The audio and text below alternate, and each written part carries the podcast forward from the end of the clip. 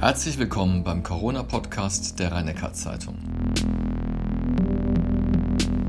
Was bedeutet es, wenn demnächst die Inzidenzwerte wieder deutlich steigen? Und wie hoch ist unsere Impfquote wirklich? Um diese Fragen dreht sich die 59. Folge des RNZ Corona-Podcasts. Professor Kreuslich, jetzt sollen womöglich deutlich mehr Menschen in Deutschland geimpft worden sein als gemeldet. Halten Sie eigentlich, wie jetzt beschlossen, eine Umfrage für das richtige Instrument, um die wahre Impfquote zu messen? Man kann es versuchen, inwieweit man mit einer Umfrage dann bessere Zahlen bekommt. Das sind ja freiwillige Angaben. Also die Menschen müssen sagen oder sollen sagen, ob sie geimpft sind oder nicht. Vermutlich ähm, wird das Bemühen sehr stark natürlich sein, das in einer repräsentativen Form zu machen.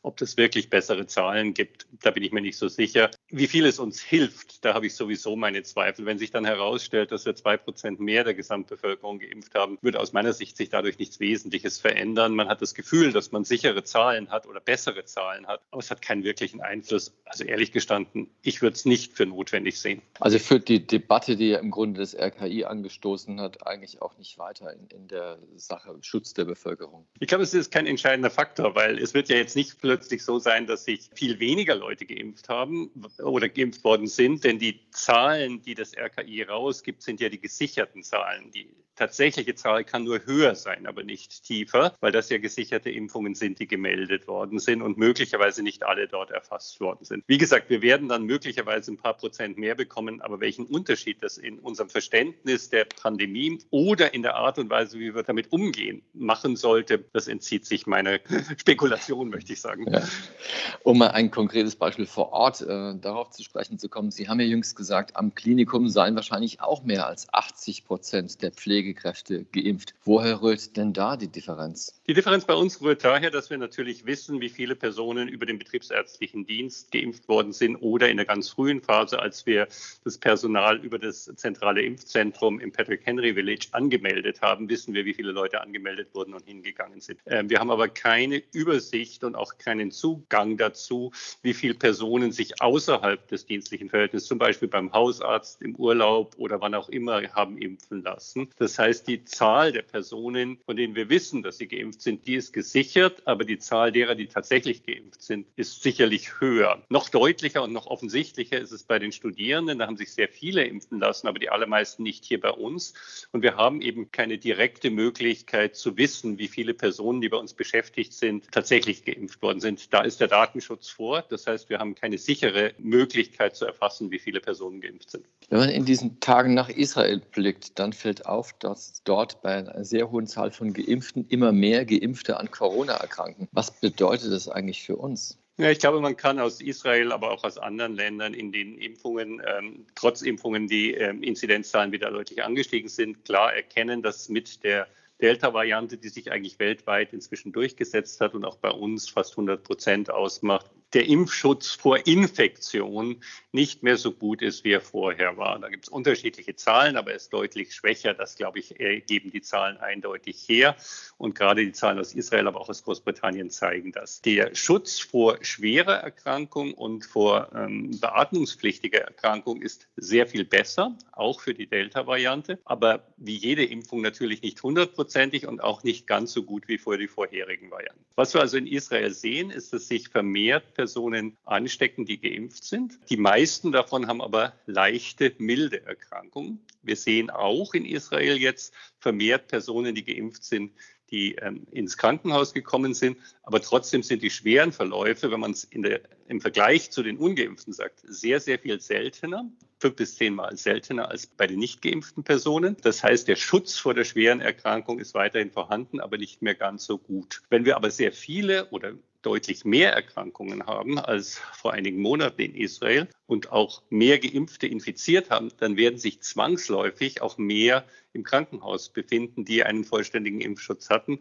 Einfach deswegen, weil die Zahl insgesamt angestiegen ist und der Impfschutz nicht vollständig ist. Das ist, was wir daraus lernen. Und ich denke, man kann vorhersagen, dass eine ähnliche Situation hier auftritt. Wenn wir also sehr viele Infektionen haben, dann werden wir auch vermehrt Infektionen bei geimpften Personen sehen. Dann werden wir auch deutlich geringer, aber eine Zunahme von Personen, die in die Klinik kommen und schwerere Verläufe haben. Auch dort, und das zeigen auch die Daten aus Israel, findet sich aber wieder, dass die Personen, die ein erhöhtes Risiko haben, also Vorerkrankungen haben oder insbesondere immungeschwächte Patienten, bei denen der Impfschutz schlechter ist, häufiger unter diesen Personen sind. Deswegen plädieren wir ja auch dafür, zeitnah jetzt im Frühherbst die Drittimpfung, die Auffrischungsimpfung für alte Menschen und für immungeschwächte Menschen anzugehen, um da möglicherweise gegensteuern zu können. Wie hoch ist denn die Impfquote in Israel und im Verhältnis zu Deutschland? Ja, das ist immer ganz interessant, weil wir lesen immer vom Impfweltmeister und blicken immer nach Israel als das Land, wo alles ähm, sehr viel schneller und besser ging. Es ging sehr viel schneller, aber im Grunde ist es die gleiche Situation, die wir bei uns haben. In Israel sind circa 58 Prozent der Gesamtbevölkerung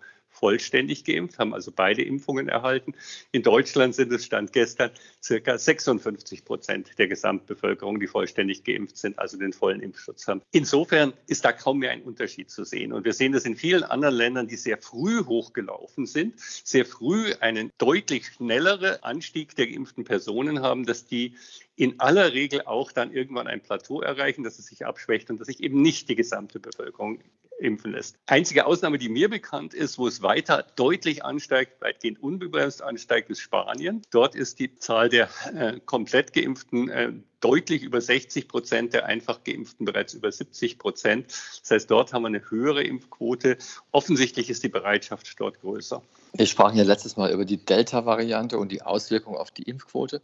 Das heißt also, um diese sogenannte Herdenimmunität zu erreichen, müsste die Quote mindestens 80 Prozent betragen. Wie hoch ist denn eigentlich die Zahl der Menschen in Deutschland, die überhaupt geimpft werden können? Ja, wenn wir uns da die Zahlen anschauen, wir haben in Deutschland eine Bevölkerung von circa 83, irgendwas Millionen Menschen insgesamt, das ist die Gesamtbevölkerung. Darunter sind knapp 14 Millionen dieser Bevölkerung sind unter 18 Jahren. Wie gesagt, unter den 12 bis 18-Jährigen sind einige, aber nur relativ wenige geimpft. Also die Zahl ist ähm, nicht sehr viel geringer als diese 14 Millionen. Hinzu kommen dann noch eine Reihe von Personen, die nicht geimpft werden können, ähm, weil sie Grunderkrankungen oder andere Gründe haben, die das verhindern. Ich würde schätzen, dass etwa irgendwas zwischen 18 und 20 Prozent der Bevölkerung derzeit nicht geimpft werden können. Dass wir also, selbst wenn wir 100 Prozent aller Impffähigen impfen würden, also alle, denen momentan ein, die Impfung empfohlen ist, dass wir nicht höher als eine, äh, eine Frequenz von 80 Prozent der Gesamtbevölkerung kommen würden. Wenn wir uns das anschauen, dann sind die 56 Prozent, von denen ich eben gesprochen habe, schon ziemlich viel zwischen zwei Drittel und drei Viertel der Bevölkerung, die derzeit als impffähig mit einer empfohlenen Impfung angesehen werden, sind bereits geimpft. Ganz klar, das sind nicht genug. Wir müssen mehr mhm. Leute davon überzeugen. Die Hoffnung ist, dass mit steigenden Inzidenzen auch die Bereitschaft zum Impfen wieder ansteigen wird. Aber es ist nicht so schlecht, wie wir manchmal tun. Es ist im internationalen Vergleich so gut wie die Länder, die wir immer bewundernd angeschaut haben. Und es sind, wie gesagt, mhm. zwischen zwei Drittel und drei Viertel aller der Menschen, die derzeit eine Impfung empfohlen haben. Das haben Sie gerade gesagt, die Menschen lassen sich vielleicht eher impfen, wenn die Inzidenz steigt. Aber jetzt hat ja Baden-Württemberg gerade eine Verordnung äh, verabschiedet, wonach die Inzidenz überhaupt keine Rolle mehr spielt. Das heißt, im Alltag äh, habe ich eigentlich keine Nachteile, wenn ich zu dieser 3G-Gruppe gehöre, also Genesene, Geimpfte und Getestete. Ich würde unterscheiden zwischen der Frage, ist die Inzidenz ein scharfer Parameter, der ab einer bestimmten Zahl dazu führt, dass Einschränkungen passieren. Davon verabschiedet sich Baden-Württemberg. Das halte ich auch für richtig, weil für die Personen, die getestet, genesen oder geimpft sind, eben das Risiko sehr viel geringer ist, als es noch vor einiger Zeit war. Trotzdem werden wir die Inzidenzen wahrnehmen. Wir werden sehen, dass die Zahlen ansteigen. Sie steigen im Moment sehr deutlich an und sie werden noch schneller ansteigen in den nächsten Wochen. Das ist absehbar, dass es einen deutlich schnelleren Anstieg gibt und dass wir wieder deutlich höhere Infektionszahlen bekommen. Die Wahrnehmung, die jeder Einzelne hat, das Risiko ist ja vielleicht doch da, ich könnte mich infizieren, wird wieder zunehmen und ich gehe mal davon aus, mag mich täuschen, das weiß man ja nie vorher, das ist ja bei Vorhersagen immer das Problem, aber ich gehe mal davon aus, dass die Wahrnehmung, oh Gott, das sind jetzt wieder mehr Infektionen, ich bin nicht wirklich geschützt, dann lasse ich mich vielleicht doch besser impfen, zunehmen wird, insbesondere wenn wir sehen, dass jetzt der Zeitraum seit den ersten Impfungen deutlich länger ist und die Leute, die im Winter, im Januar gesagt haben, naja, aber die Beobachtungszeit ist mir viel zu kurz, ich will mal etwas länger sehen, wie das mit der Impfung weitergeht, die sehen ja jetzt, dass es den Menschen gut geht, dass sie geimpft sind, dass sie keine Probleme haben und vielleicht führt das auch dazu, dass die Bereitschaft höher ist. Also was ich meine, ist, die Inzidenz ist weiterhin ein wichtiger Parameter, den wir kennen sollten, wahrnehmen sollten und den wir auch in unser Denken und Handeln einbeziehen sollten. Sie ist aber vielleicht nicht gut geeignet oder nicht vielleicht, sondern ist nicht mehr so gut geeignet, um damit unmittelbar Maßnahmen zu steuern. Jetzt hilft ja manchmal der Blick auch äh, über die Landesgrenzen hinweg. Und mir ist aufgefallen, in Kalifornien herrscht jetzt eine Testpflicht für Lehrer und für das Schulpersonal bei Wiederbeginn des, des Schulunterrichtes. Wäre das nicht auch für Deutschland sinnvoll? Wir gehen ja mal davon aus, dass die allermeisten Lehrer und das Schulpersonal geimpft sind und damit den entsprechenden Impfschutz haben. Eine zusätzliche Testpflicht für die Lehrer und das Schulpersonal, wenn sie denn geimpft oder genesen sind, halte ich für nicht angemessen. Die 3G-Regeln in gleicher Weise anzuwenden, wie wir sie in anderen Bereichen anwenden, halte ich dagegen für sehr richtig. Also, dass sich Lehrer und Schulpersonal, das nicht die Erkrankung durchgemacht hat und nicht die Bereitschaft, zu impf geimpft zu werden, zeigt, dass diese Personen dann sehr regelmäßig getestet werden müssen. Das halte ich für total sinnvoll. Eine Testpflicht für alle wäre aber unangemessen angesichts der Tatsache, dass der größte Teil der Lehrer und des Schulpersonals ja bereits geimpft ist. Also durchgeführt wird es ja eigentlich zum Schutz Schutz der Kinder, die ja nicht geimpft werden können, also auch in den USA, die unter Zwölfjährigen ja. nicht. Was könnte man denn unternehmen, um jetzt hier in Deutschland die Kinder, die Schülerinnen und Schüler besser zu schützen? Ich glaube, ganz generell müssen wir